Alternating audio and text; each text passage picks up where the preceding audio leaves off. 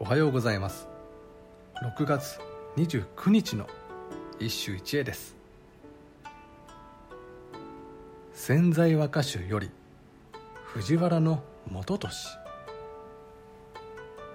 風に散る花立花に袖締めて我が思う芋が手枕にせむ風に散る花立花に袖締めて我が思う芋が手枕にせむ。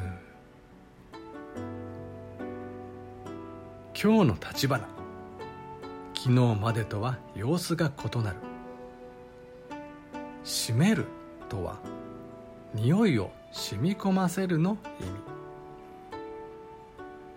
つまり風に香る花立花の香りを袖に移しそれをもって彼女との添い寝の手枕にしてやろうというのだ。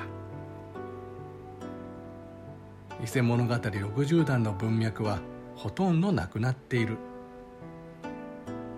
ただ男の企みを勘ぐれば花立花の香りに我が身を託そうというのだからモチーフの役割としては本質的に同じ。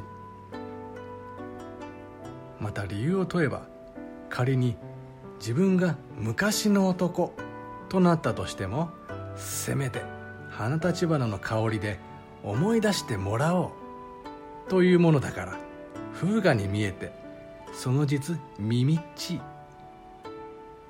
読み人は藤原の元俊この歌に見る限り成平のような男っぷりには欠けるようだ。以上今日も素晴らしい歌に出会いました。